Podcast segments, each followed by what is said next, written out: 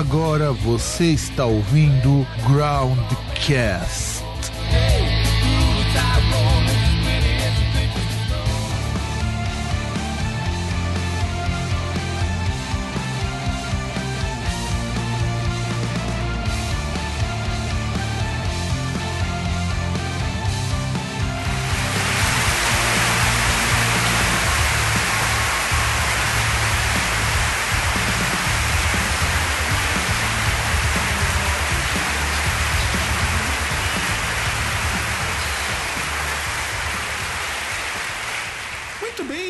Caros ouvintes, caras ouvintes, eu não vou repetir aquilo que eu já disse, sei lá, 4, 5 programas atrás, da volta, agora onde que é a entrevista, aquele blá blá blá blá, porque senão vai parecer que eu tô gravando a mesma coisa o tempo todo, embora a gente tá tendo meio que um recall, porque olha que coisa engraçada. Uma coisa que eu gosto muito no Groundcast Entrevista é quando tem gente que volta pra cá, né não, Guilherme? Com certeza, é um- inclusive uma grande honra estar de volta aí. Valeu demais pelo convite, cara. Pois é, né? É, Eu acho legal, assim, se vocês não conhecem o Guilherme, se vocês não têm ideia de quem que é esse cidadão, vão lá no Groundcast de Entrevista número 33, que tá aqui no link pra, pra maiores detalhes, mas se você tá com preguiça, Guilherme, se apresenta de novo pra cara que tá ouvindo esse programa pela primeira vez. Bom, então, é, então aos grandes ouvintes aí, muito prazer. Eu sou Guilherme Costa, sou guitarrista de Belo Horizonte, Minas Gerais. Estou aí lançando meu material Light of Revelations, novo disco aí produzido por Gus Monsanto e Celo Oliveira, lá em Petrópolis, no Rio de Janeiro. E inclusive tenho já também um EP lançado que é o The King's Last Speech, que inclusive foi é, um dos focos principais na primeira entrevista aqui do, do programa. E é isso aí, vamos que vamos. Aliás, vamos começar primeiro que eu tenho que dizer o seguinte. Cara, que mudança radical do King's Last Speech para o Life of Revelation. Puta que pariu, não parece que é o mesmo cara fazendo música. Porque, porra, meu, não é muito assim, é muito brutal a a- o aumento de qualidade, cara. Não, pois é, o pessoal tem falado muito isso mesmo, né? Tipo assim, nossa, cara, assim, é, muita gente já fala, pô, já gostei muito do EP e tal, ficou bem legal, mas, cara, olha a diferença gritante de um trabalho para outro, né, cara? Assim, claro que é, na minha na época que eu gravei o The King's Last Speech, inclusive foi no início de 2016, né? Aquela época eu tinha mais é, eu tinha um conceito até um pouquinho mais limitado em relação à composição, sacou? Então aí eu fui estudando mais, né? Assim, estudei muito mais coisas, tive mais experiências, então isso acabou agregando de certa forma. Não, e, e não só isso, cara. É, é, é tão diferente que faz o EP parecer ruim, cara. É sério. É, é assim. é- Nossa, eu tô ligado. É, é sério, cara, porque eu fui pegar, fui ouvir a primeira música, eu falei, cara, mas como assim a primeira música é tão diferente? Não tem aquele, aquele solo afetado de guitarrista. É, Porque você começa a perceber essas coisas depois que você compara os dois discos. Todos aqueles vícios de guitarrista você perdeu todos, cara. Eu fiquei muito feliz com isso. É, pois é, eu, eu admito que eu tinha realmente é, é, é, bastantes vícios assim na, na época mesmo, né? Claro que assim, todos, todos os vícios eu não me livrei de todos ainda não, né? Mas assim, claro, apesar que assim, os bons vícios eu não gostaria de perder, né? Mas é, eu realmente eu fui aprendendo muita coisa, né, cara? A questão do menos é mais, eu aprendi muito esse valor, né? De tipo assim, cara, às vezes só uma nota ali já basta, não precisa ficar colocando muita coisa ali em cima, faz o que a música quer e pronto. E, e até mesmo o próprio Celo e o Gus me falaram muito isso no ato das gravações, então acho que isso foi, de certa forma, muito proveitoso. Não, e dá pra sentir. E, e tudo isso que você disse, é, é- é- você percebe logo que você escuta a, a primeira música. a- Assim, quando eu fui pegar, falei, porra, vou ouvir, vou ouvir com calma, vou ouvir com bastante atenção, até pra perguntar alguma coisa. Eu falei, porra, mas eu escuto a música aqui, mas tem um toque meio moderno aqui que não tinha. É, e aí eu começo a ganhar um pouco de personalidade. Como. E, e aí, como que foi a composição desse- dessas músicas? Como você chegou nesse resultado? Bom, é, a Fight Against Myself, que é a primeira música, né, que você disse, uma coisa que me ajudou muito na questão de compor, primeiramente, né, colocar as músicas mais cantadas, né, que o primeiro EP ele foi 100% instrumental, e além disso, eu também comecei a, a pensar em estilos diferentes numa, no mesmo trabalho. Então, eu não tô tendo apenas influência ali do Joe Satriani, do Ing Malmsteen, ou talvez até ali do Steve Vai. Eu tô pegando ali já uma influência muito mais ampla. A Fight Against Myself, inclusive, é uma influência que eu tenho, assim, musicalmente falando, pegando ali o grunge dos anos 90, pegando um pouquinho ali também do pós-grunge anos 2000, eu tenho, eu tenho muita influência ali de Alter Bridge, né? Sou grande fã do Mark Tremonti, inclusive, do Miles Kennedy. Então eu quis colocar uma coisa mais voltada para esse estilo também, para dar uma cara diferente para a coisa. E das outras músicas também coloquei mais influência de música de jogo, né? Eu sou fãzão dos, do, do, das trilhas dos anos 90, né? Que foram dos jogos do Super Nintendo. E também tive algumas influências aí do hard rock anos 70 e 80, pegar ali Slash, Joe Perry, e, e, fora isso também peguei também algumas influências até mesmo de outros guitarristas que até podem destoar um pouquinho disso, que é, por exemplo, John Mayer, o próprio Rich Kotzen também, né, que tem a questão da técnica de finger picking, é uma coisa que eu até coloquei no disco também, para poder dar uma variada, e eu acho que isso me ajudou muito, assim, são aquelas questões, assim, várias influências trabalhando para uma coisa só. E, e olha o celular tocando aí no meio do programa, hein, cara? Ih, espera aí, deixa eu... Não sei como é que eu vou fazer aqui pra tirar o, o esse negócio aqui. Não, não. É, se, to, se, tocar, tocou, cara. A gente aqui faz tudo improviso e qualquer erro que sair a gente deixa. Não, tranquilo, eu vou tirar o, o, vibração aqui. Isso aí não tem problema, que aí já te facilita também. Não, não, a gente aqui dá-se dá um jeito, fique tranquilo. Mas olha só, eu acho assim legal porque você comete algumas das heresias que o muito guitarrista conservador não deixaria. Por exemplo, John Mayer, cara. Tá certo que John Mayer não é lá um dos caras que eu mais gosto, mas eu acho muito legal quando alguém se influencia por gente assim, sobretudo gente que eu não gosto, porque sempre sai alguma coisa legal nesse meio, entende? Sim, claro. Porque quando eu pego assim, músico que ah, influencia por tal coisa, e eu vejo que é um músico que eu não escuto, é um músico que eu não, que eu não tenho nenhum apreço por, porque eu acho, ou ele, eu acho ele chato, eu acho ele pop. É justamente nisso que eu vejo quando os trabalhos ficam legais, porque você trazer algo de um músico que muitas vezes não é o foco daquela pessoa que, te, que escutaria o teu disco, e aquela pessoa passar a gostar daquilo, e isso eu acho que é um trabalho bem feito, sabe? Entende qualquer. É, é, e eu, eu acho assim, e as pessoas, como que elas têm reagido quando você fala assim? Assim, puxa, eu me influencio por John Mayer, eu me influencio por, por pós-grunge. Puta, pós-grunge eu sei que um monte de gente fala assim, puta, que pós-grunge é uma merda porque é som de moleque. Cara, na verdade, assim, eu não sei é, ainda a reação direito das pessoas, assim, porque foram para poucas pessoas que eu disse essa questão da influência, né? Então, assim, mas é claro, as que já sabem das influências, elas ficam até impressionadas. Falei, caramba, meu Deus. E assim, elas esperam que, assim, é um cara, assim, um guitarrista, assim, né? Gosta muito de fritação, sempre vai pegar o que? A influência é sempre Joe Satriani, Guimal, um Kirk Hammett da vida, assim talvez até pegar ali um Zack Wild, né? E aí quando eu falo, ah, cara, eu peguei muita influência de John Mayer, peguei um pouquinho de Luiz Gonzaga, né? Que eu fiz uma música minha com influência da, do Baião, então eu tenho influência do Luiz Gonzaga também. Galera, olha assim, ó, que isso, cara, meu Deus. A pessoa meio que não espera que eu fale isso, sabe? Então a pessoa se impressiona, ela escuta de novo assim, fala, não, cara, não é que é mesmo? Meu, caramba, é bem, é bem isso mesmo. A pessoa, tipo, parece que ela, assim, ao meu ver, parece que ela admira mais ainda a coisa quando ela percebe que que essa influência não era uma coisa que ela esperava, sabe? E, e aliás, você foi escutando muito baião pra compor essa última música, cara. Que, aliás, essa última música é, é, não, não, é, não é só aquela surpresa que, que, que muitas vezes a pessoa ela escuta aquilo ali e fala, porra, caralho, mas que, como que essa música depende entre um baião? É, é aquela música que vai tremendo. Depois você escuta um baião, depois que você escutar tem, tem um metal, mas fica, e depois fica meio termo entre os dois.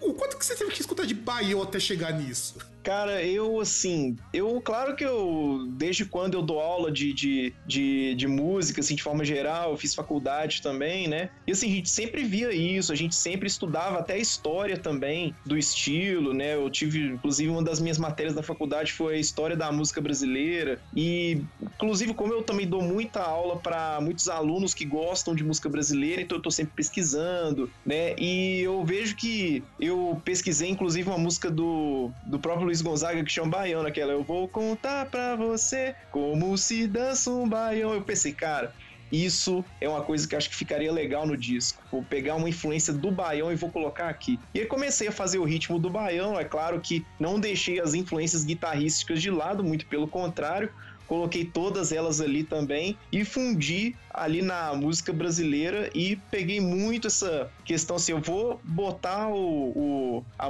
a, cultura brasileira nisso aqui, vai ficar do caralho. E o, coloquei também o seguinte, eu fiz o, o, uma mistura também do thrash metal, né? Mais ou menos ali depois do segundo refrão ali da música, eu comecei a colocar um pedal duplo ali bem é, bem rápido, né? Então eu quis fazer essa mistura para ficar um elemento surpresa mesmo na parada. Não, e também tem, assim, é uma música muito rica. Aliás, uma coisa que a gente percebe, porque é, basicamente fica, fica até estranho eu, eu, falar sobre isso, porque vai ficar, vai ficar parecendo um programa meio entrevista, meio resenha, mas vai ser o meio termo dos dois, no fim das contas mas dá para perceber que você apostou muito mais em musicalidade nesse disco do que no EP anterior, porque é, ele, não que ele não seja técnico, ele tá técnico pra caramba, mas não é aquele técnico assim que de repente ah, eu isolo um instrumento para ele prevalecer. Tudo aparece. Sim, eu pensei muito nisso, mesmo porque eu pensei também até no quesito de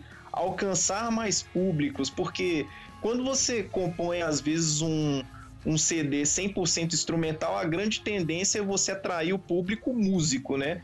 Então, assim, a maioria, assim, quase que 90% do seu público serão os músicos. A gente vê muito isso, inclusive, no, nos shows do Steve Vai, do Paul Gilbert, né? Pode reparar que, assim, a grande, a maioria maçante ali é tudo, tudo músico. E eu pensei o seguinte, ah, eu quero alcançar mais públicos, né? Às vezes um, alguém ali que não, não conhece tanto de música, entendeu? Às vezes alguém que é realmente é, um grande apreciador do rock, do heavy metal, até mesmo dos rocks mais atuais, então eu quis ampliar um pouco esse público. Claro que os músicos ainda continuam escutando. Muitos amigos meus músicos, inclusive, escutaram, adoraram, falaram que realmente teve uma, uma evolução na questão da maturidade musical ali. Então, é, eu acho que, sim, isso foi o, uma coisa que eu realmente apostei pesado e, graças a Deus, deu certo. Não, e graças à tua capacidade de melhorar muito, cara, porque, caralho, é assim, é é, é, é, tão gritante, isso, isso é pro ouvinte. Ouvinte, pegue o, o, EP, o King Let's Speech, escuta na sequência desse disco e depois comente, manda um comentário lá pra, na página do Guilherme Costa pra, e diga para ele realmente que o EP ficou muito ruim comparado com esse disco. é, é, não, não. Pois é, não, né? é, sério, é sério, eu tô falando sério. Porque, porque tá muito maduro, tá muito bom, inclusive, não só o fato de ter vocal, embora as músicas com vocal, é, eu não sei se é impressão minha, e eu, isso eu gostaria que você me esclarecesse, mas uhum. dá pra sentir uma diferença muito grande quando você compõe com um vocal, porque você pensa na melodia e no vocal para que eles se encaixem bem. Sim, mesmo porque quando a gente tá fazendo uma música com vocal, né, eu acho que a responsabilidade aumenta o dobro, porque já é mais difícil você fazer uma música instrumental com a bateria, o baixo, a guitarra, às vezes quando tem teclado também, você fazer tudo ali casado e tudo combinando uma coisa com a outra. E aí quando entra o vocal, a responsabilidade meio que dobra. E assim, porque também tem a questão da letra, a questão da temática, se ela vai encaixar com a com o que o instrumental se propõe a fazer. Então é, é um trabalho bem duro mesmo, sabe? E eu vejo assim, desde bandas bandas que eu mesmo já escuto já faz tempo e até bandas novas também compondo, bandas de amigos também.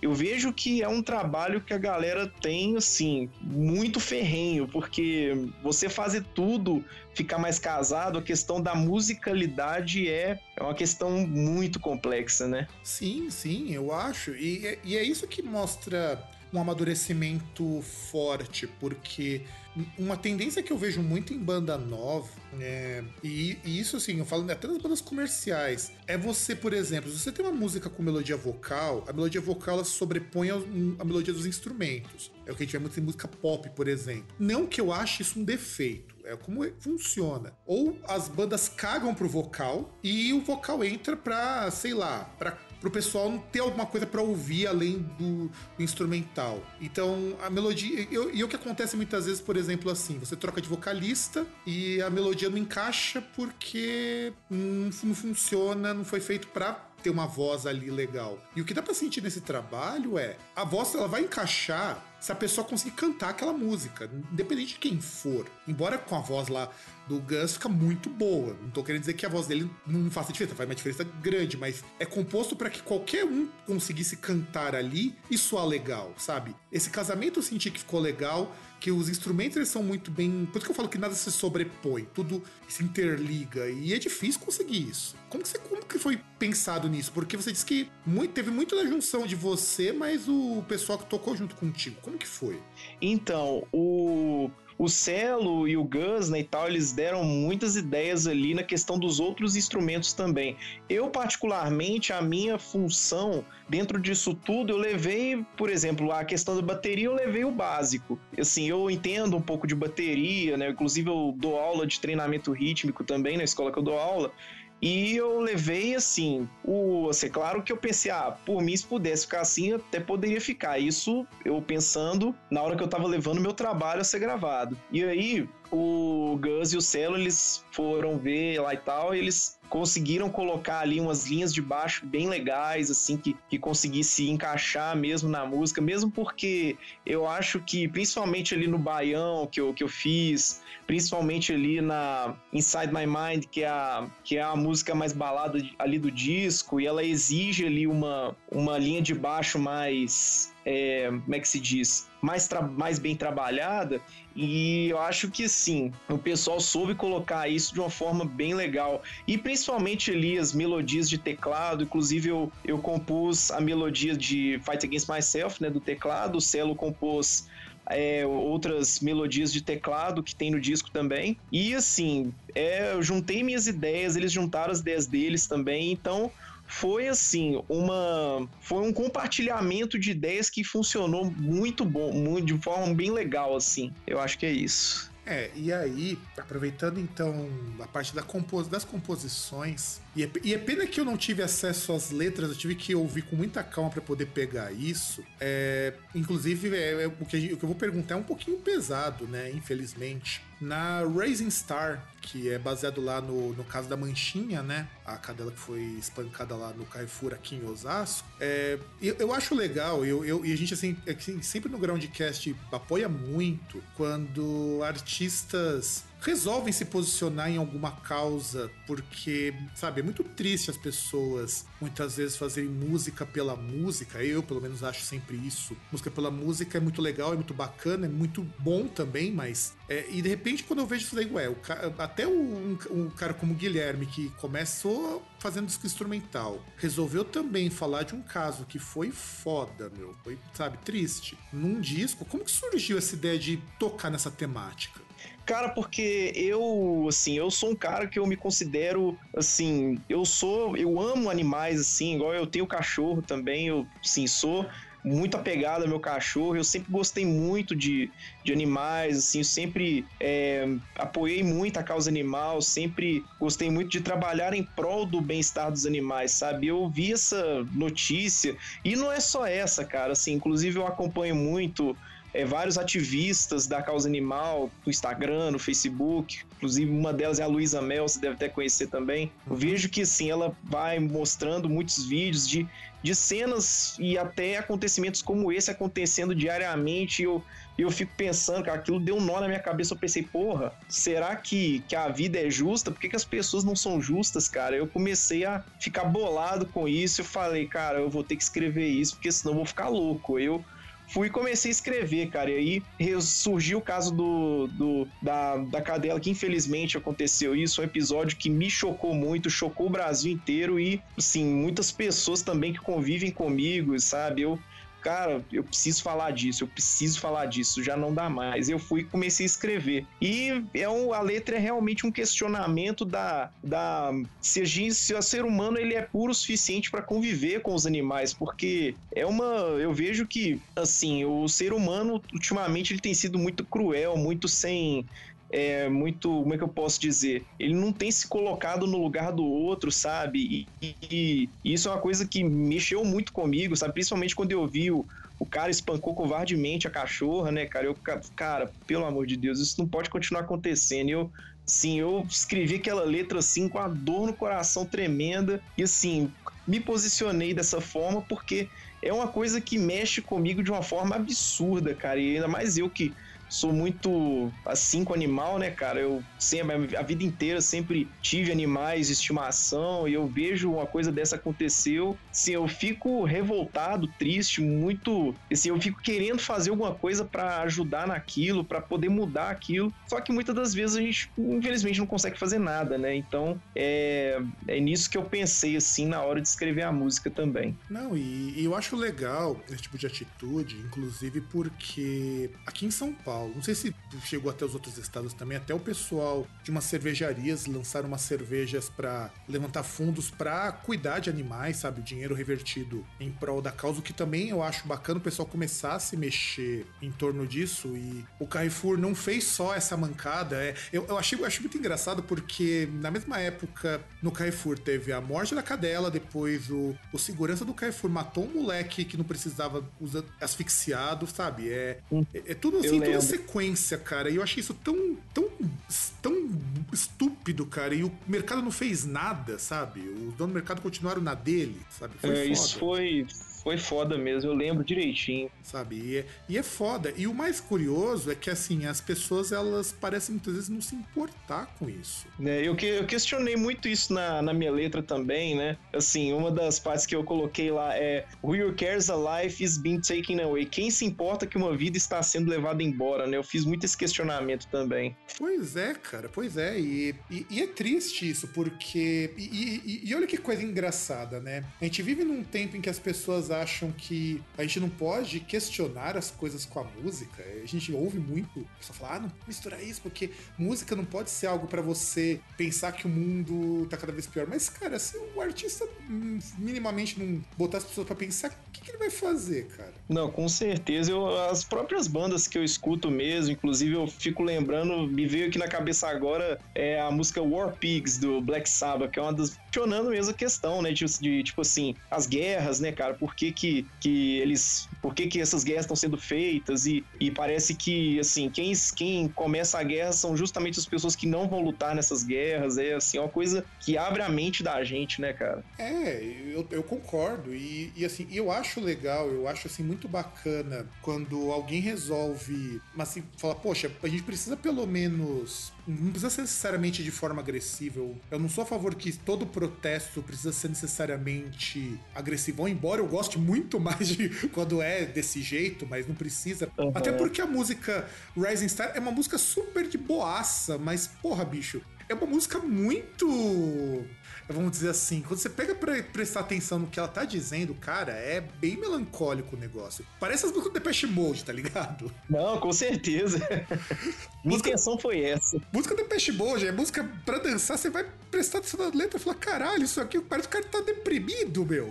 Sim, e eu quando eu escrevi essa música eu realmente estava bem deprimido. Sabe? E é legal, eu acho muito legal esse tipo de coisa e infelizmente a gente tá num momento em que esses boa parte desses artistas mais underground, eles não estão preocupados em falar isso, talvez porque o público vai querer ouvir isso, a gente não sabe. Talvez porque eles não se sintam confortáveis para falar de certas coisas. Não sei, mas há temas que a gente ainda precisa, se não contestar, pelo menos não deixar passar batido, não é? Sim, sim, claro. E eu acho legal.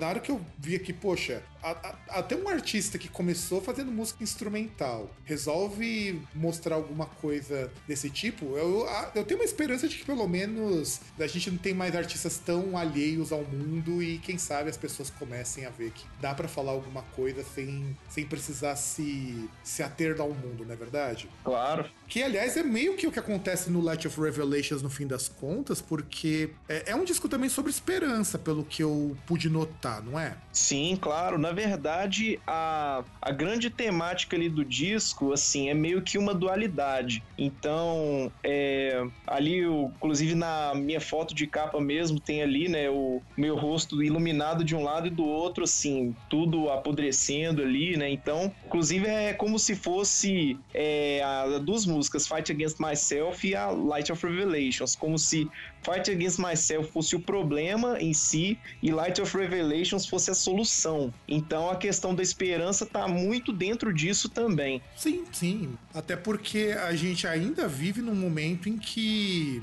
é, as pessoas andam muito em conflito com elas mesmas e a gente não tem resposta para tudo, infelizmente, não é? Com toda certeza. E, e, e uma coisa também, agora vou indo mais pra parte fora do CD, porque perto do CD é legal, mas tem coisas fora do CD que eu acho mais interessantes para falar. Os seus covers, porque eu acho muito legal você fazendo os covers de solos, porque é mais divertido, sobretudo para quem não toca, porque eu não toco guitarra, mas eu acho muito divertido ver os vídeos. Como que tem sido assim a, as pessoas, como tem sido, é, vamos dizer assim, a recepção do público, por, sobretudo porque eu vejo que você tem umas escolhas assim muito diferenciadas para solos, coisas não muito, vamos dizer assim, é, não, não muito ao gosto dos roqueiros mais conservadores do estilo, se é que você me entende. Sim, sim. É, eu sempre faço da seguinte forma: às vezes, quando eu vou lançar um solo assim no Instagram, eu sempre faço da seguinte forma: eu pego uma banda, geralmente uma banda clássica, às vezes eu pego até uma mais underground também, e eu faço sempre uma votação com a galera. Por exemplo, foi um dia que eu fiz assim, eu coloquei a banda The Darkness, né, um hard rock até mais atual. E galera, esse ano, esse, essa semana eu vou fazer um solo do The Darkness e quem vai escolher são vocês. Aí o pessoal começa a votar nas músicas e eu sempre falo, ó, os dois solos mais votados vão para uma votação final do meu stories no Instagram e aí vocês vão poder escolher lá e o mais votado aí sim eu vou chegar e vou gravar. E aí eles vão, votam, votam, votam. É óbvio que o, o solo que ganhou foi o I Believe Nothing Called Love e eu vou, tiro o solo e faço e a galera vai, curte, comenta. E eu fiz isso com várias bandas, né? Eu já fiz assim com o Pantera, com o Metallica também, com o Led Zeppelin, Aerosmith, Guns N' Roses. Eu pego várias bandas e vou fazendo isso, né? E às vezes eu, também igual eu lembro que um dos é, o solo do Pantera eu fiz inclusive na época que o o Vini Paul infelizmente tinha falecido, né? Então eu fui, galera, em homenagem ao Vini Paul, então essa semana quem vai ficar com o solo vai ser o Pantera, qual solo que vocês querem? Aí a galera voltou em Cowboys from Hell, eu fui, fiz o solo de Cowboys from Hell e por aí vai. Então eu sempre pego várias bandas de várias vertentes do rock ali diferentes, né? Inclusive tem até algumas ainda que eu preciso fazer e não fiz ainda. E assim, qual foi o, o solo mais. É, ou, ou, o pedido mais inusitado que já te fizeram de música para fazer cover? Cara, assim, o solo mais inusitado que me pediram é uma pergunta bem difícil. Eu tô, tô tendo que analisar com muita calma. Eu acho que talvez o pedido mais inusitado. É, cara, são muitos. Mas pode falar, Mas eu... não precisa ser um só, não. Bom, ó, eu já eu me lembro aqui que é, já me pediram o solo de Rock and Roll do Led Zeppelin. Claro, é uma música bem conhecida e tal, mas é um solo que assim, uma coisa que eu tenho muito feito assim também, eu sempre gosto de tirar os solos assim, quase que até tirando a piscada de olho do guitarrista na hora que ele gravou, né? Então, tem uns solos ali igual de Rock and Roll, por exemplo, que parece que foi gravado na base do improviso ali, né? E um solo assim muito é sujo, né? Um solo assim muito feito ali. É meio que como se o cara fizesse assim, ah, foda-se, vou tocar do jeito que der aqui. É feito na base aí, do foda-se mesmo e na base de muito, muito álcool, né? Não, com toda certeza. E eu pensei assim, meu Deus do céu, o que, que esse cara fez aqui? Eu fui tentando tirar, meu Jesus Cristo, eu realmente tive um trabalhão naquele solo. E não para por aí, né? Tem outros também, por exemplo, é Afterlife do Avenged Sevenfold, que é um solo que eu treino assim há quase 10 anos atrás e só mais ou menos nos últimos anos que eu consegui tocar ele certinho, porque é muito detalhe. E a galera sempre gostou muito desse solo, eles foram. E Afterlife, inclusive, ganhou disparada do do segundo lugar, né? Então foi um pedido assim que me exigiu bastante, sabe? É, não, então, é, são esses nomes que eu queria comentar. Por que eu tava falando de escolhas não muito usuais? Porque o pessoal fala muito da Avenged Sevenfold, por exemplo, que é uma banda que geral adora falar mal, mas os caras tocam muito bem. tá bem ao ponto de chutar o Portnoy da banda. Veja só que coisa, que coisa mais trágica. E, é. e, que, e que, mais desse, desse, solo? Teve algum solo que foi muito difícil de tirar? Ou que você não conseguiu tirar, mas nem ferrando? Cara, é, o de rock and roll foi quase nesse nível. De rock and roll, eu tava já, tipo assim, já estressado, falando, meu Deus, como é que eu vou fazer? Será que eu vou. Será que eu vou fazer do jeito que der mesmo? Eu pensei, não, vou tentar mais. Eu fui tentando reduzir a música até quase que 0.25 ali para poder ver cada detalhe ali. Eu fui, não, vamos, vamos que dá, vamos que dá. E teve outro solo também que eu tive que, que dar uma burlada ali no meio porque tava difícil pra caralho, que foi o de Tornado of Souls do Megadeth. Ah, mas Esse o, foi mas o Megadeth é complicado. Eu tenho um amigo meu, guitarrista, que tá há anos tentando tirar aquele comecinho de Holy Wars, que é super complicado e é uma melodia bem simples, por incrível que pareça. Uhum. Mas Tornado of Souls é, é foda, cara. Tornado of Souls é foda. E o mais incrível é que eu tava tentando tirar, inclusive eu sempre pego às vezes uma versão ao vivo para poder ver e eu enxergar ali o que, que o guitarrista tá fazendo e eu, fiz, eu faço até algumas comparações da versão de estúdio com a versão ao vivo e eu tava reparando, acho que foi num, no ao vivo do Megadeth, ainda com o Marty, Marty Friedman, né? Eu não lembro o ano exato que foi. Acho que foi até na turnê de divulgação do próprio Rust in Peace. E ele eu vi que, assim, no finalzinho ali do solo, que é a pior parte, eu vi que ele dá umas erradinhas ali também e dá uma burlada no solo. Eu falei, ah, cara, eu vou tentar fazer igual, mas se essa parte tiver que ser burlada, eu não vou gravar de novo, não, sinceramente. Ah, cara, é... mas tem que ser assim. Tem um amigo, esse amigo meu fala que é, estúdio é uma maravilha porque você erra, o cara recorta, depois no Pro Tools e, e acerta. Dura é ao vivo, que às vezes você não tem mão para fazer isso. Seus músculos, ainda mais você tem que fazer em pé, cara. Isso daí é foda. É complicado. É, isso. com certeza. Você, tem onde se segurar. Que, o, imagina você tá tipo Art Freeman de pé, fazendo um solo desse, você tem apoio. É, uma guitarra igual a dele, que não tem nem onde, onde se apoiar, é, é foda isso. Né, e usando aquela técnica que ele usa de entortar toda a mão ali, eu não sei como que ele consegue, mas é isso aí, né? Não, como é que consegue isso sem ter tendinite, né? Não, pois é. Porque, olha, é, é, é tipo o, o Dimebag fazendo harmônico na corda, no dedo, né, cara? Era foda isso. É, ele, sinceramente, assim, isso é uma das coisas que me faz assim, me faz assim admirar mais o Dimebag do que muitas outras outros caras que eu curto também, cara. Ele realmente foi outro diferenciado também, assim. É, não, eu acho muito legal quando eu, vejo esses guitarristas é, diferentes, tipo o Dimebag, que fez isso daí, que ele adaptou, na verdade, uma técnica de blues, daí. Eu fui ler recentemente, um tempo atrás, uma técnica de blues que ele adaptou pra, pra Na verdade, antes ele tocava Glenn, depois foi tocar thrash metal, eu falei, ah, deixa eu tentar ver o que dá Assim como Ed Van Halen adaptou técnica de piano para fazer o Two Hands. Aham. Uhum. Puta, é, aquilo é muito bizarro, cara. Como que o cara vai pensar, como que eu vou adaptar, será uma, uma técnica de piano para tocar guitarra? Mano, é, tem que ser muito, assim, foda-se, sabe? Vai muito do foda-se pra ver se dá certo. É, com certeza é, sim, de fato. E, e, teve mais algum solo, um solo que você não conseguiu fazer ainda? Cara, assim, que me pediram ainda não, mas já tem muitos solos que eu que eu olho assim, que eu falo, um dia eu ainda quero conseguir tocar esse solo. Inclusive, um deles é que eu já tentei estudar, assim, não tirei ele ainda, não consegui tirar, que é Stream of Consciousness, do Dream Theater. Esse até hoje eu não, não consegui tirar ele direitinho. Ah, mas aí a música toda ela é meio complicada por causa que ela vai mudando os andamentos dela. Meio foda isso. Não, com toda certeza, é. aí você tá falando só do solo, cara. E eu gosto dessa música pra caralho, Stream of Consciousness. Aliás, faz parte de uma época do Dream Theater que eu ainda consegui ouvir Dream Theater, cara. Aham. Uhum. Porque porque eu gosto muito dessa música, porque essa música ela vai. Porque é uma melodia aparentemente simples para quem vai escutando ela do começo e que ela vai se alternando aos pouquinhos. E, e esses pouquinhos que matam. Um amigo meu foi fazer cover de Dream Theater um tempo atrás, justo dessa música, fazendo baixo. Meu Deus. Falou, falou que não rola, cara, porque eles trocam. As, falou que a hora que os caras estão tocando a guitarra vai pro baixo. E ele falou, fudeu. ele falou, fudeu. Aí ele falou, falou, eu não tenho, eu, falou, eu não tenho dedo pra tocar no baixo de quatro cordas, o cara faz no baixo de sete. É tipo isso mesmo.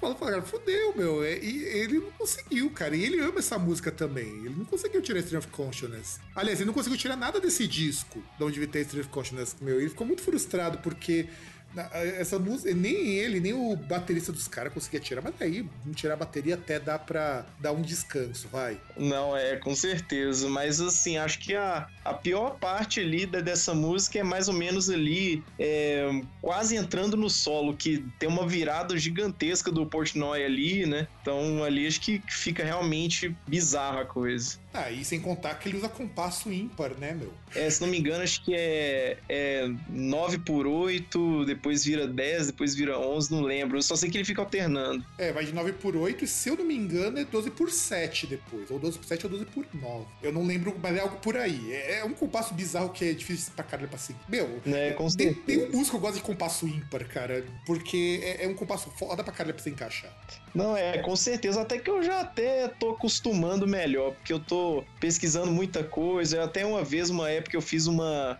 É, eu fiz um guitar cover em homenagem ao Paulo Schreber, né, da Meaningless World do Almar. Ela é um 3x4, né, um compasso ímpar. E assim, consegui adaptar legal, pelo menos nela, assim. Agora, tem algumas outras aí que realmente quebra as pernas, não tem jeito. É que nem eu tava ouvindo um grupo de math rock. Inclusive, o guitarrista, quando saiu da banda, ele gravou todas as músicas da banda, a parte de guitarra, pro cara que fosse entrar, saber como tirar. Na hora que eu comecei a olhar aquilo, passei pros meus amigos que são guitarristas, falei, ó, oh, cara, tenta tirar isso aí. Os caras, os primeiros três minutos, começaram a chorar.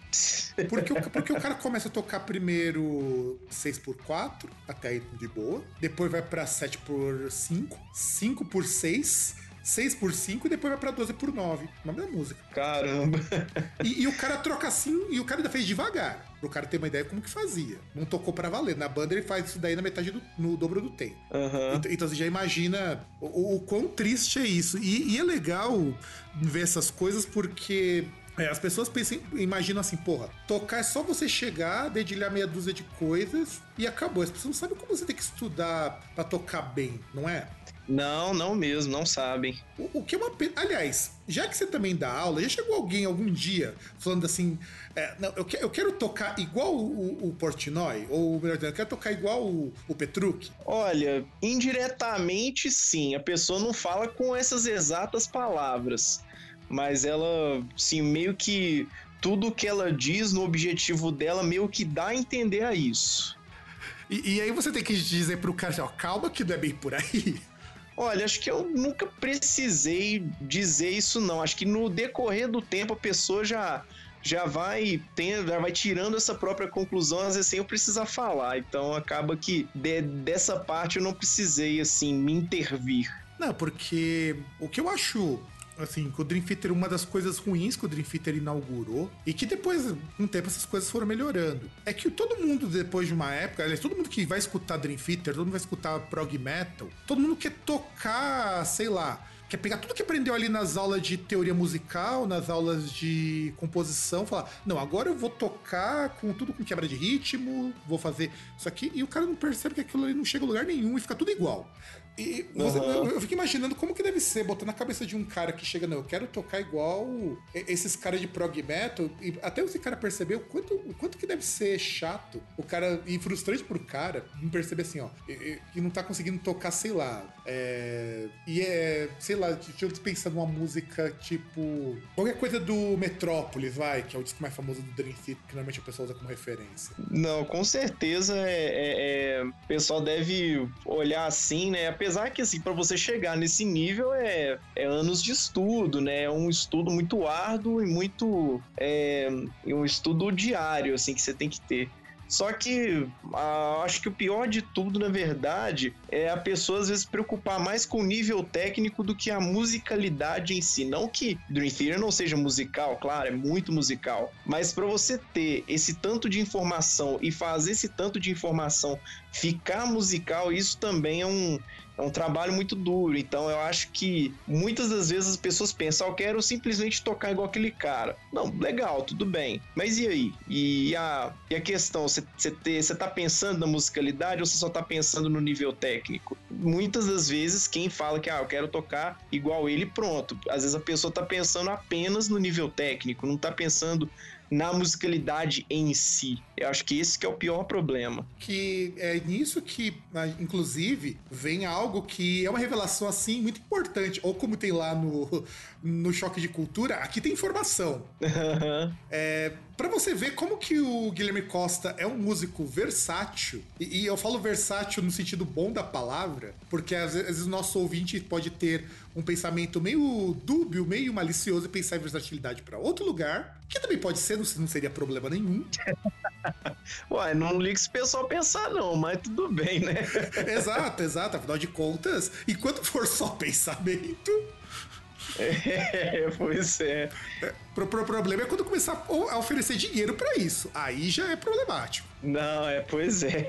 Aí já é problemático. Que é começar a cantar e começar a cantar numa banda cover de, de Green Day. Conta essa história aí pra gente. Então, cara, é, eu, assim, eu, uma coisa que eu realmente tenho é, feito há um tempo atrás, mas sem levar muito a sério, é a questão de começar a cantar, né? Inclusive, é, até outros outros canais que me entrevistaram tinham até falado, pô, cara, você podia começar a cantar, ia ser um diferencial para você. Olha, e a gente vendo aí e tal. No Brasil, a gente quase não vê ninguém assim tocando bem e cantando tão bem quanto, assim, também. Aí você pega aí, por exemplo, Rich Kotzen, é, até o Zac Wild, assim, também, né, e tal. Tem, tem gente que até não gosta muito do vocal do Zac Wild, mas eu, particularmente, acho bem legal, assim. É legal, mas ele não canta bem, não, cara. É legal porque o Zac Wild só funciona com aquele vocal. É, não, é claro, com certeza. Né, mas aí pegando, por exemplo, Rich Kotzen também, que tem uma voz, assim, bem trabalhada, né, e dentre outros também. E o pessoal falando, cara, você podia investir nisso também, isso é legal. O próprio Romeu Santos da Island Press, que está trabalhando aí comigo também, me incentivou muito nisso. Eu falei, cara, é uma coisa que eu realmente sempre quis investir, mas nunca tive, assim, aquela iniciativa para começar a falar, cara, então vou começar, né? E desde o ano passado comecei a estudar canto e eu pensei, eu cara, eu preciso evoluir mais para poder começar a realmente botar esse negócio no, no, na, em prática, né? E os meus professores sempre falando, cara, você precisa entrar numa banda para você ter, você ter aonde aplicar tudo isso que você tá aprendendo. Eu falei, cara, uma coisa que eu sempre gostei de cantar e de ouvir, principalmente, é o Green Day. É uma das primeiras bandas que eu comecei a escutar, na verdade.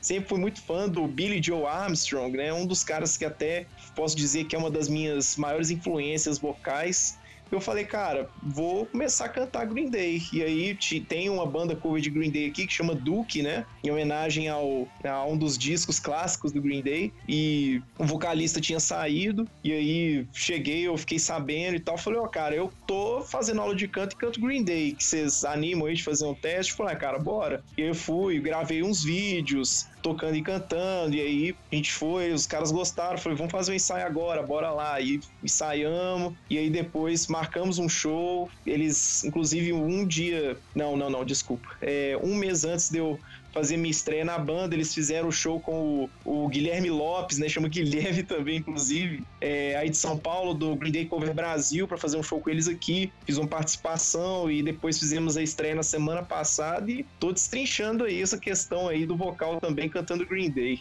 Ah, e daqui a pouco já vai estar tá colocando maquiagem no, na cara, passando lápis no olho, deixando o cabelo arrepiado. Cara, não é má ideia não, né? Não é má ideia, não. Apesar que, assim, eu não, não tenho lápis de olho aqui, não, mas se alguém quiser me dar de presente aí, eu passo, hein? E aí já vai até ganhar um pouquinho de peso, porque o Billy Joe Armstrong tá, tá meio gordinho também, cara. É, eu sim, eu posso até dizer que eu não tô magrinho, não, mas, assim, não pretendo passar disso aqui, não. Não, não, não pretende chegar no terceiro dígito, né? Não, não, não, não, não. De jeito nenhum. Porque afinal de contas, essa é uma meta que não pode ser nem cogitada. Não, não, acho que não, comigo não vai rolar, não, cara. Não, não, mas, é, mas eu acho legal, porque olha como que eu acho que ser músico, é, é músico, mas eu falo músico de verdade, é ter essa versatilidade de você tocar. E aí a gente pega tanto pelo disco, do primeiro disco full, que, é, que é um disco bastante variado, em, que vai desde o baião ao power metal, e que é um power metal muito Stratovarius. E, e assim, eu acho muito curioso, porque eu lembro Stratovarius na fase que eu gostava da banda. E de repente o cara sai de, um, de uma coisa dessas e vai tocar Green Day, realmente mostra que é, estamos aqui para qualquer negócio, não é? Não, com toda certeza. Eu, principalmente, é uma coisa que até o Gus me falou no, na época que a gente tava gravando, que assim, é, a gente tava pegando várias coisas para colocar. Eu lembro que eu falei, ó, tô tirando isso aqui do, do The Edge, do YouTube, tô tirando isso aqui do Steve Lukather, do do Toto, tô tirando isso aqui do Martin Friedman, do Paul Gilbert, e ele olhou assim,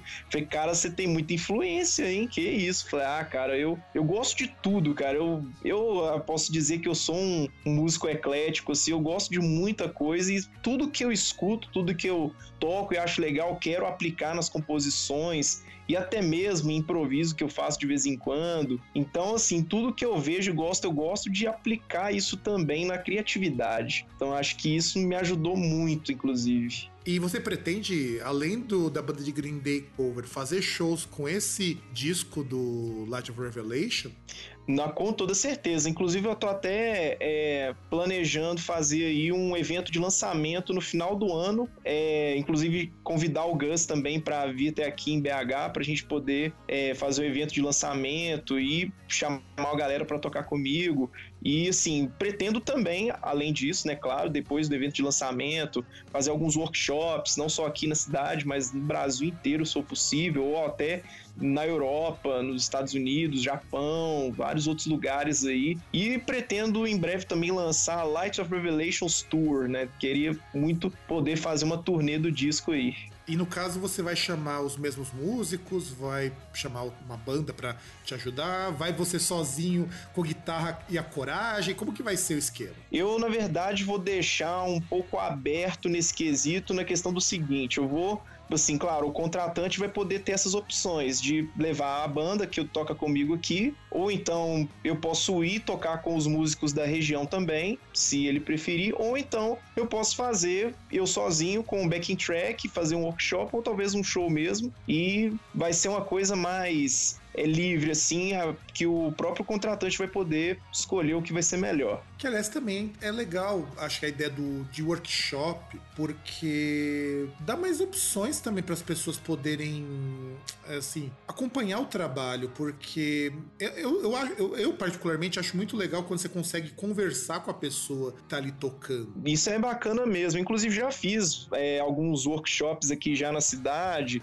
né? A galera sempre vai com muitas perguntas, muitas dúvidas, muitas curiosidades.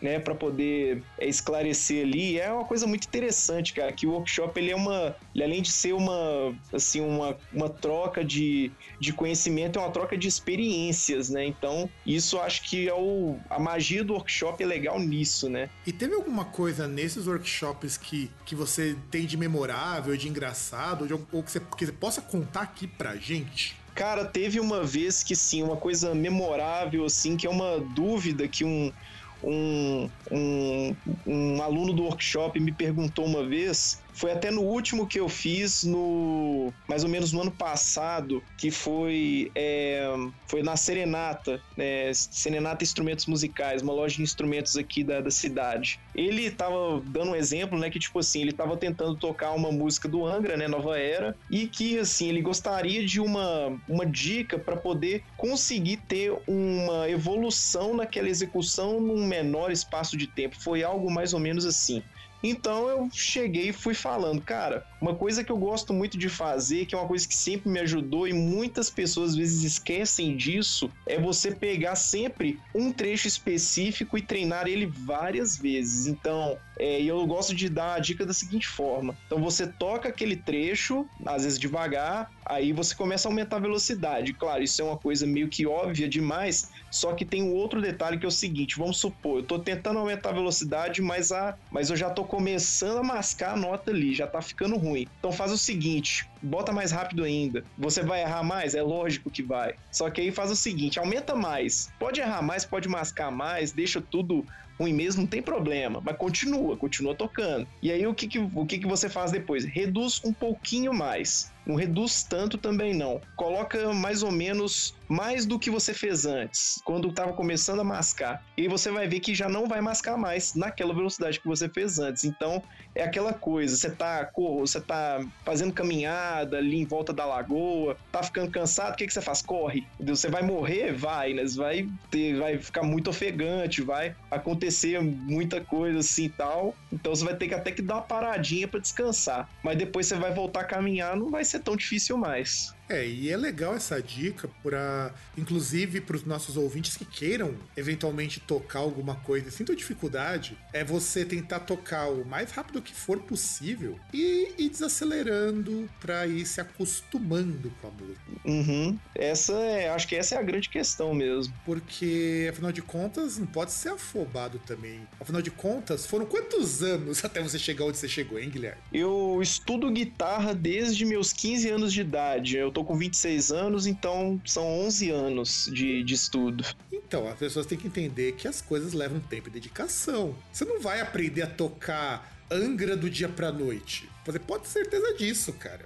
Não, com certeza. Então essa dica que o Guilherme deu, é, ela é importantíssima. Ninguém vai aprender, vai sair tocando do dia pra noite. Você vai ter que criar muito carinho nesse dedo. Você vai ter que passar uns dias ali se esforçando. Você sentir, sentir os dedos quase caindo, que nem você provavelmente se sentiu quando começou a tocar. Aham, uhum, exatamente. Aliás, como você deve sentir até hoje, né? Não demais. Eu vou tentar tocar coisa diferente, assim. Eu lembro que é, foi, foi, muito engraçado porque teve um dia que eu tava é, estudando para poder tocar Led Zeppelin aqui na cidade, né? E eu recebi o convite, assim, com dois dias de antecedência, né? A banda de um amigo meu. Ele falou, cara, como é que tá seu repertório de LED aí? Eu falei, cara, eu sei algumas músicas, mas não sei um repertório todo. Eu falei, cara, a gente precisa de você, velho. Tira o repertório aí, vamos lá. Eu falei, tá, beleza. Fui. E assim, estudando, assim, é, durante dois dias o dia inteiro, sabe? Respirando Led Zeppelin. Foi e assim, meus dedos estavam doendo bastante porque o Jimmy Page tocando, ele tem uma técnica assim pesada, ele tem a mão assim pesada pra caramba, né? O som mais sujo. E eu lembro que assim, não foi só minha meu meu dedo que ficou mais detonado não. Eu lembro que eu pedi uma paleta emprestada na, na escola que eu dou aula, né, para eu poder estudar que eu tinha esquecido todas as minhas em casa. E aí, quando eu fui olhar assim, eu tocando, tocando, estudando as músicas,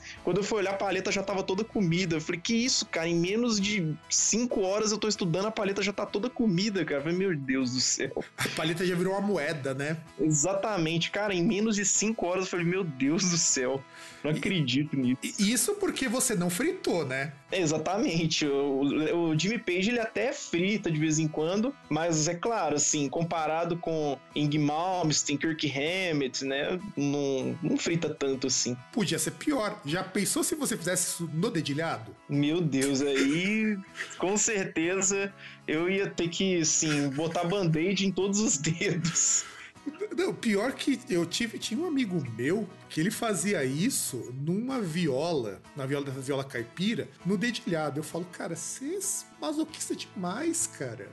É, eu tô ligado. Eu tenho, inclusive, alguns amigos que mexem muito com é, fingerpicking, faz às vezes versões de, de clássicos do rock na, no violão de 12 cordas ou até no próprio violão convencional mesmo. E esse pessoal tem tudo, calo em tudo, todos os dedos, basicamente. Não, não, não. Na verdade, você, você tá equivocado. Eles têm dedos nesses calos, né?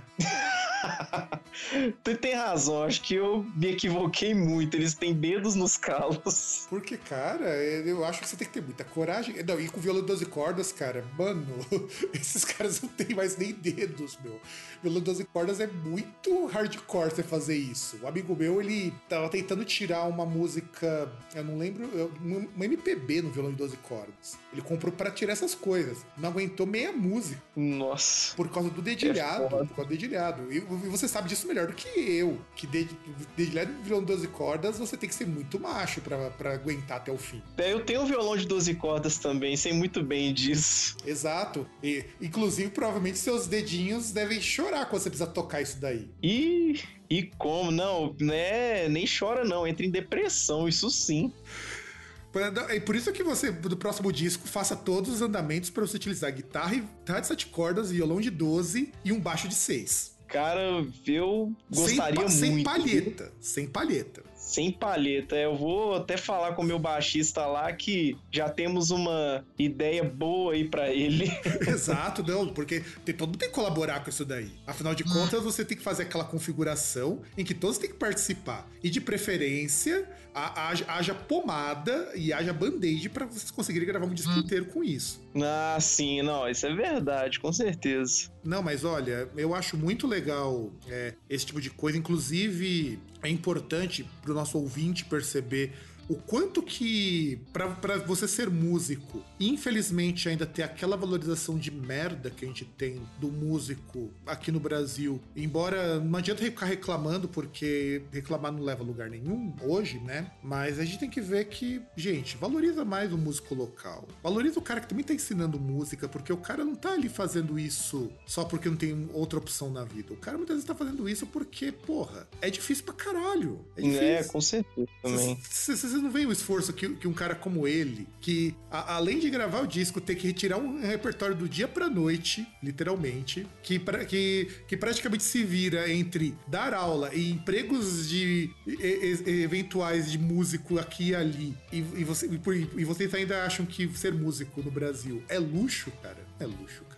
Não é. Eu acho que o único luxo, na verdade, de ser músico é que é muito prazeroso, né, cara? Você poder viver de uma coisa que você ama. O grande luxo é luxo nenhum mesmo, não, cara. É, afinal de contas, você ainda tá pagando boleto, né? Não, com certeza, muitos ainda. Pois é, os boletos não se pagam sozinhos. A gente tem que lembrar disso. É verdade. E, e é isso que a gente tem que pensar. E além disso, eu não vou perguntar de novo do Guilty Pleasure, porque nós já falamos isso no programa passado, daquelas músicas que dão vergonha. Mas teve alguma música que dá vergonha que você é, acabou, acabou, vamos dizer assim, incorporando ao teu vasto repertório de músicas que dão vergonha nos últimos tempos ou continua o mesmo do último programa? Assim, você diz assim, ah, você tem alguma música que eu aprendi a tocar de uns tempos pra cá que realmente é um pouquinho vergonhosa, assim, você diz? Não, pode ser também, mas músicas que você também curte. Pode ser porque, esse, porque isso eu nunca tinha inaugurado, cara, de músicas para tocar. Tá aí uma, uma ideia boa pra perguntar pra músico agora. Cara, assim, música que eu curto, assim, que, assim, na verdade, eu, pra ser sincero, eu não tenho vergonha das músicas que eu escuto, apesar que eu escuto muitas coisas que, inclusive, até é, pode ser considerado queima-filme por muitos metaleiros conservadores, igual a gente tava falando há um tempo atrás, né? Cara, eu acho que a coisa mais assim, vergonhosa a se escutar, que eu escuto, assim, e gosto muito, que é visto muitas das vezes como queima-filme ou vergonha por muitas pessoas, eu acho que é a banda Malta, cara. Eu gosto bastante da banda Malta, assim. Eu fui no show, inclusive, quando teve aqui em Belo Horizonte com o Bruno Boncini, né? Então, acho que assim, das coisas que eu escuto bastante, assim, gosto, é, eu acho que é o que é mais considerado vergonha por parte de algumas pessoas, assim. Sabe que eu acho foda, cara? Se o pessoal da banda Malta, é, é, é, é, muito triste o que eu vou falar e é muito estranho também. Se a banda Malta tivesse um outro direcionamento pra música, seria uma puta, uma banda foda, ia ter trocentos metaleiros chupando a rola deles, falando, puta, mas que banda do caralho. Mas só porque é uma banda com temática cristã, o pessoal fala mal. Não acho nem que seja cristã. Quer dizer, algumas até são sim, né? Se for olhar o segundo disco deles ali, tem um pouquinho de temática cristã. Mas no primeiro ali, por exemplo, no Supernova, né? Eu acho que a temática, muita gente considera até sertaneja ali a temática, né? É, não, mas é pra esse lado muito... também, mas eles acabaram indo pra um lado, por isso que eu falei, o direcionamento de temática, não é uma banda cristã, não é uma banda nesse, mas a temática vai muito pra esse lado, sabe? sabe? Sim, sim. Se não tivesse esse direcionamento, cara, porque eles fazem, eles têm todos os clichês que boa parte de banda de hard rock, de power metal tem, cara, sabe? Sim, é bem semelhante até. É, e os músicos são bons. Eles são músicos. Eu tinha um, um amigo meu que é vocalista de banda de metal. Ele tentou entrar na banda Malta. Qual que é o nome dele? Às vezes eu conheço. Então, cara, é, é, é, eu prefiro não colocar o nome de, dele aqui porque é, é muito queima-filme pra ele e eu sei que se eu falar aqui, ele provavelmente não falará comigo durante um bom tempo. Ah, sim, não, tudo bem. Porque eu zoo com ele todos os dias que eu encontro com ele por conta disso. Porque ele queria entrar na banda malta, porque, porque assim, é. Ele não era nem fã da banda, o pior é isso, ele não era nem fã da banda. Mas ele Aham. curtia muito o, vo- o vocal da banda, sabe o vocal que saiu? Não, o Bruno Boncini, ele é foda mesmo, gosto muito dele. Ele curtia, e inclusive curtia pra caralho e tudo mais. Aí, aí, falou: ah, vou tentar entrar, né? Porque já que o cara canta daquele jeito, eu gosto daquilo ali. Hoje eu canto mais ou menos no mesmo estilo do cara, bora lá, né? Não, não passou tal, porque foi muito concorrido. Afinal de contas, a banda tocou até no Globo e tal. É difícil é, concorrer em banda assim. Mas é um Uhum. cara, cara de banda de metal, cara. É. Altos caras de metal. Eu tenho conhecimento que tentaram entrar na banda malta. Aham. Então, então a gente pode dizer assim, muito metaleiro conservadorzão, se pintasse uma vaga de músico lá, tentaria com certeza. Ah, claro. A- Até, até porque deve, deve pagar bem, eu acho. Não, com certeza paga. Pagar muito bem, porque, afinal de contas, uma banda tão grande que até chamou o, o padre Fábio de Mello pra cantar numa música, Aham, Que que- eu lembro disso. que, aliás, eu, eu, eu fui descobrir que a banda malta existia por causa dessa música que minha mãe estava vendo. E, e eu não sabia se eu ficava assustado ou se eu ficava com medo ou com, com receio da minha mãe vendo aquilo. Aham. sabe? Porque era uma coisa assim muito surreal ver ele uma banda com uma música muito cara de heavy metal, sabe? Sim. Que é uma música muito com cara de heavy metal e a banda Malta no, ne- no segundo disco que fugiu um pouco desse direcionamento meio sertanejo que eles tinham no primeiro, que o pessoal reclamava muito. Por isso que eu falo que o pessoal que reclama da banda Malta reclama mais pelas temáticas do que pela música em si. É, com certeza. E, e reclamar por reclamar, se você pegar os últimos discos do Angra, não tão bons assim para o ponto do pessoal reclamar de banda malta, não. Né, eu penso também que é o seguinte, eu, eu sempre gosto de olhar as letras também do que eu escuto, né? O pessoal fala, ah, mas esse negócio de banda malta só fala de amor, que troço chato, cara. Aí eu penso o seguinte, cara, eu tem uma banda que eu gosto muito, inclusive, é o White Snake, né? Que fala assim, cada música tem love na, ali na música. Love Ain't No Stranger, é Guilty of Love, é, é- é muita coisa envolvendo amor. Eu pensei, cara, se, se tiver um cara que fala essas coisas, se o cara for fã de White Snake, eu acho que ele não pode reclamar mesmo. Exato, é, Porque- você pegou no ponto, cara. Eu ia falar isso. White Snake, Poison, Bon Jovi. É, é tudo bem isso mesmo. cara. É tudo isso, cara. É, inclusive, White Snake e Scorpions é, é a versão rock de sertanejo, cara. Claro! Se for olhar a temática, é bem isso mesmo, cara. Eu tava até zoando um- um- uma época que teve um meme que era tipo assim: é, tipo, é, original, a letra em inglês, é, legendado a tradução literal e dublado uma zoeira qualquer, né? Eu lembro que eu quase que eu escrevi uma, tipo assim, é. Aquela música Guilty of Love do, do White Snake, né? You're guilty of love, guilty of love, guilty. Aí beleza, essa é a original. Aí leja- legendado, você é a culpada desse amor, culpada desse amor. E o dublado, você é a culpada desse amor se acabar. Cara, faz um vídeo disso algum dia, cara. Ia ficar muito bom, meu. Cara, isso ia ser muito legal, né? Cara, faz, faz isso, cara. Isso é muito engraçado, cara. De verdade, meu. A versão original versão com legendas, meu. E, Não, ia ficar não, pior que essa voz de sertanejo ficou muito legal, cara. Não, cara, não, e essa impostação de sertanejo, cara, ficou muito, muito, muito legal, cara. Faz, faz isso algum dia, cara. Você pode ter certeza que pelo menos vai ser engraçado. Não, com certeza. Eu faço as zoeirinhas de vez em quando no Instagram também, pessoal racha de rir lá. E eu vou fazer isso um dia, com certeza. Fa- fa- faz porque, cara, isso, isso daí é que mostra que o pessoal que critica essas coisas por temática acha que precisa olhar o próprio rabo. Não, com toda certeza. Eu falo que assim, eu, claro que eu critico muita coisa, assim, tem muita coisa que eu acho ruim, que eu não escuto e tal. Mas assim, eu penso que assim, às vezes eu olho assim, escuto, será que é por causa da letra? Fala, não, por causa da letra não é não, porque é o conjunto da coisa não, não curti, não. Porque é igual, por exemplo, eu nunca reclamei, assim, de, de sertanejo por causa de temática, né? Igual, por exemplo, você pegar ali uma. Ai, se eu te pego no Michel Teló, que na minha opinião não é uma, uma música legal, né? E aí eu olho assim e falo, cara, mas por que, que eu não gosto dessa música? Aí eu penso, ah, toda junção de coisas ali, musicalmente falando, não, não, não me fez cativar, assim. Eu acho uma música chata aí. E eu vou olhar as músicas que eu escuto, cara, assim. Tem muita música ali que é falando de amor, daquela coisa toda, ou então falando de amor adolescente, igual eu, inclusive, eu sou fã também de, de Paramore, né? Que é um pop punk mais recente até. Se for olhar, tem muita coisa ali que fala de amor adolescente, cara. Que assim, é uma coisa, às vezes, até queima filme também, voltando a falar da galera mais conservadora, né? Então, eu realmente olho muito a coisa antes de criticar, assim, também. É, afinal de contas, o pessoal reclama de, dessas músicas de sertanejo, mas vai escutar uma música do Motley Crue. Home Sweet Home, por exemplo, né? Exato, cara. É, é você coloca em português, vira uma música de um sertanejão ruim, cara.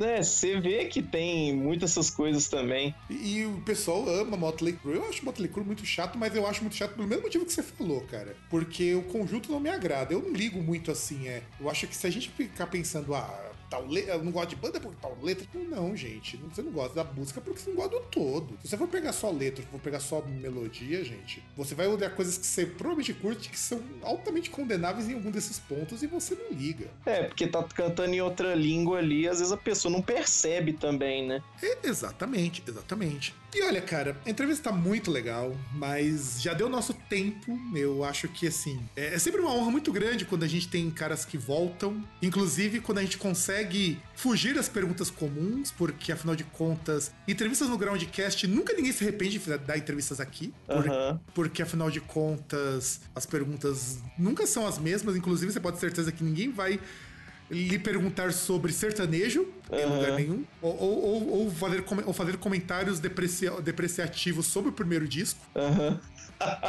Afinal de contas, só é o Groundcast tem essa sinceridade também, bem ou mal. Não, claro. Bem ou mal, a gente tem essa sinceridade, inclusive para dizer que você conseguiu tornar o seu, o seu próprio primeiro disco muito ruim. Parabéns por isso. Valeu demais, tamo junto, é. Parabéns. E é sério, é, é, você pode ter certeza que você vai, eu vou ser a única pessoa que vai te dizer isso. Você conseguiu tornar o teu primeiro EP muito ruim com esse novo disco. Uhum. Você conseguiu mesmo e assim, é uma grande honra sempre entrevistar, sempre conseguir trazer alguma coisa além do, de, das aquelas perguntas básicas sobre o artista e me apresentar o disco novo, que também é muito importante. E inclusive escutem, porque tá muito legal e eu não estou brincando. Tá com uma puta de uma produção, uma produção do caralho, assim, tá show de bola. Eu garanto para vocês que é um dos discos nacionais deste ano mais legais que vocês vão poder escutar. Aliás, não tem versão física ainda, né, Guilherme? Tem, tem sim. Tá, ah, tá tem? tá comigo que vai. Ah, tá. Tem. Eu esqueci até de perguntar, porque já tinha versão física. Então tem versão física também. E as pessoas se eles quiserem comprar ou adquirir a versão física, o que, que fazem? Entra em contato contigo? Manda sinal de fumaça? Como que faz? Cara, assim, se mandar sinal de fumaça, com certeza eu vou mandar um bombeiro apagar o fogo, porque eu vou ficar bem preocupado, achando que tá tendo incêndio. Mas é, podem me procurar no Facebook, no Instagram. O Instagram é Guilherme Costa GT, é no caso arroba Guilherme Costa GT.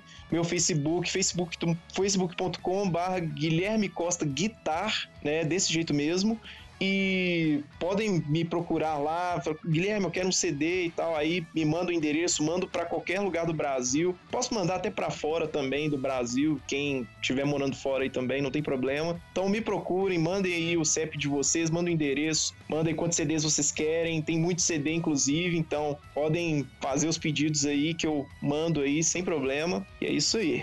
É, e comprem sempre o CD do artista, do artista local, do artistas pequenos, eu sempre incentivo isso. Ou pelo menos deem é, streaming em alguma plataforma, porque isso paga pouquinho, mas paga alguma coisa. Aliás, Guilherme, já recebeu alguma coisa do, do Spotify ou dessas plataformas de streaming? Cara, ainda não, mesmo porque também eu não é, olhei ainda lá a questão das receitas, porque também todas as músicas do é, tanto do EP quanto do, do Light of Revelations, né, eles não ultrapassaram mil views ainda, né? Então, nem no Deezer, nem no Spotify, no YouTube, Amazon ou iTunes. Então, não tá ainda um número considerável, assim, de receita. Então, mas vamos aumentar esses views, gente. Vamos aumentar esses views, vamos, vamos fazer com que esses discos rendam alguma coisa. Se você não quiser comprar, mas vai na plataforma de streaming, vai. Tem no YouTube também, né? Tem, tem sim, tá lá. Vai no YouTube também, porque afinal de contas, é, isso não sai de graça e é, bo é bom pelo menos para você mostrar que você gostou. E compartilha com os amigos. Se você não quiser comprar o disco, não puder comprar o disco por motivo que seja, escuta, compartilha, mostra para as pessoas, porque isso é legal. Comenta, afinal de contas, é, um comentário pelo menos ajuda, pelo menos para mostrar que você existe. Dá um curtir também, né, não, Guilherme? Claro, isso aí ajuda bastante. Bora, bora compartilhar, compartilha com a família, com os amigos, gato, cachorro, papagaio, periquito, todo mundo aí. Exato, compartilhem, porque tem que fazer essa música circular. E a gente aqui no Groundcast vai deixar todos os links aqui embaixo para vocês procurarem o Guilherme, comprarem o CD, ou procurem nas plataformas de streaming que vocês tiverem. E tem um último recado pro pessoal, Guilherme? Então, é, só então avisando aí, né, reiterando na verdade que é, o Light of Revelations está aí nas plataformas digitais, no Spotify, no Deezer, no iTunes, no YouTube também, né? E dizer aí também que tô super feliz aí com a receptividade da galera. Agradecer muito aí a todo mundo que tá acompanhando o trabalho. Tá sendo uma honra aí também. Agradecer mais uma vez aí pelo convite aí também, viu, cara? Pela, pela entrevista aí, pela volta, né? Depois de dois anos. Assim, viemos com muitas novidades, então e agradecer assim, ao Romeu da Island Press que está aí comigo já há vários anos aí. A gente está construindo uma coisa bem legal já de uns tempos para cá. Então, agradecer todo mundo mesmo aí que está acompanhando e tamo junto sempre. Em breve eu vou fazer o evento de lançamento aqui em Belo Horizonte, mais ou menos em dezembro. E aqui pro pessoal de Belo Horizonte, Minas Gerais. E também estou aí também abrindo minha agenda para workshops, para shows também de divulgação do, do novo disco, planejando aí uma turnê, inclusive voltando a avisar que os contratantes também que tiverem interesse podem contratar para workshop ou para show com a minha banda daqui de Belo Horizonte ou então para poder tocar com os músicos da sua própria região também, se for mais é, se for mais fácil. Então é isso aí. Então em breve teremos aí a Light of Revelations Tour e tamo junto. E é isso então, ouvintão. Espero que vocês tenham gostado do programa. E eu tô feliz pra caramba que a gente tá conseguindo manter alguma regularidade no Groundcast, inclusive com os programas regulares e as entrevistas. Então acho que agora posso dizer que a gente se vê na semana que vem. Um grande abraço para todo mundo e tchau!